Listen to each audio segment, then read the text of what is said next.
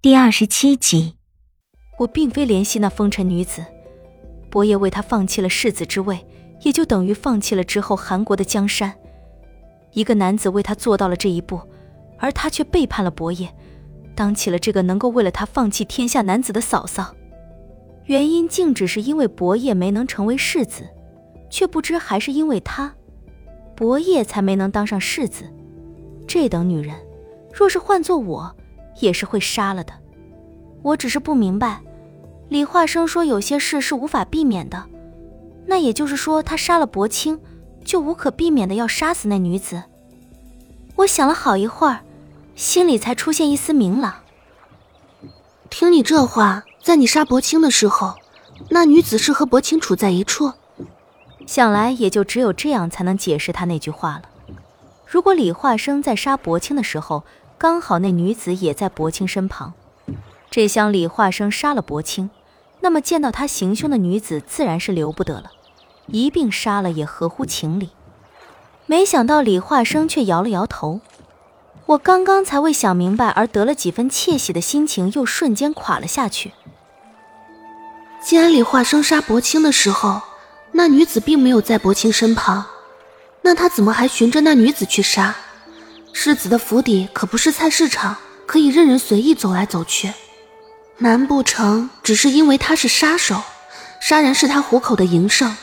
又或者说，只是因为他说的顺手，不让伯爷这桩买卖做的亏？可如果只是为了买卖不亏的话，实在是没有那个必要啊！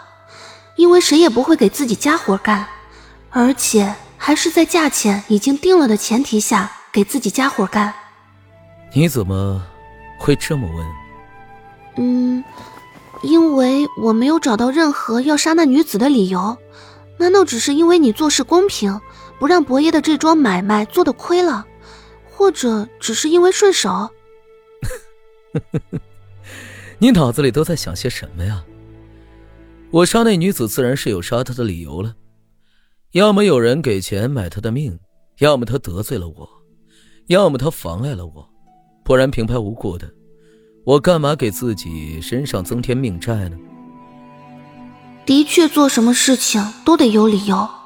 他救我是因为还沐尘的情，穆征嫁给了段秀的二哥是为了他手中的冰莲，不爱女人的二哥娶穆征是为了沐尘手中的冰符。那他杀那女子是为了什么？有人花钱买他的命？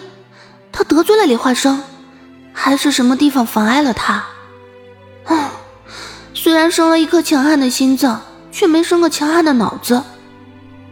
伯爷安分的太久了，有些优柔寡断。虽然那女人已经是他的嫂嫂，他也看透了。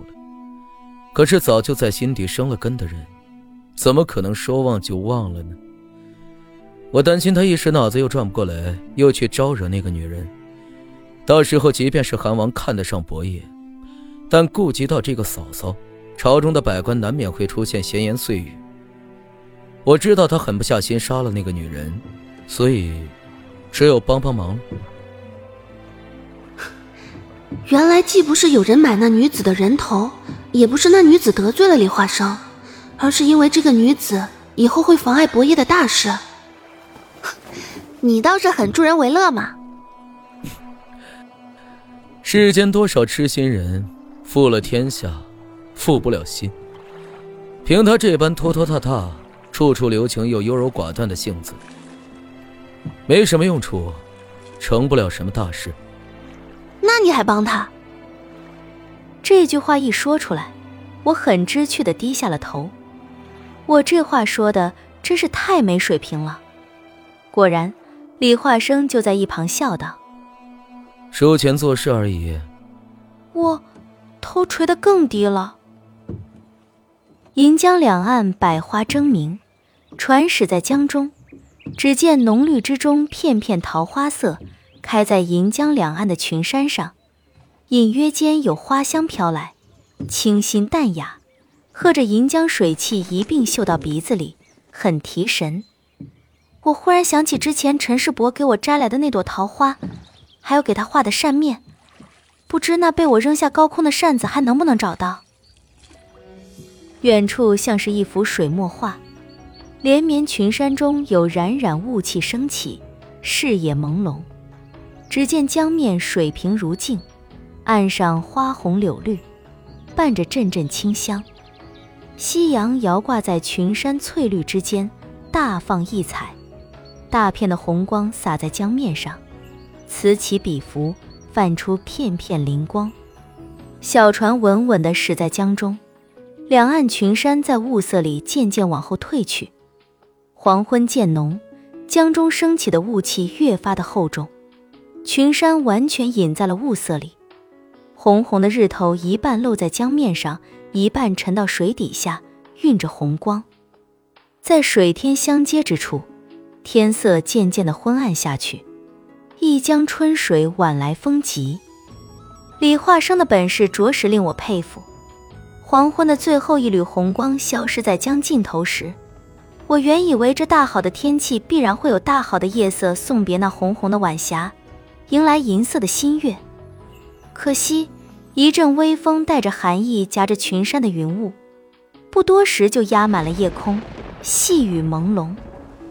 天色还未完全黑下来，半明半暗里浑浊的空气没了那一缕清香，细雨如丝如线。黄昏的雨不知能否算得上是烟雨霏霏。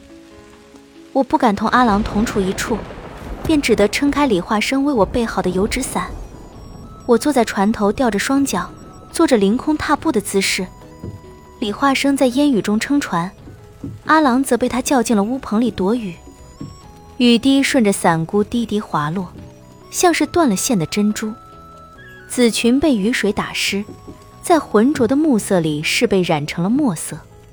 平静如水镜的江面，在雨水落下的时候漾出细小的波纹。雨滴拍打的屋棚噼噼啪啪的直响，却并未让我觉得吵闹。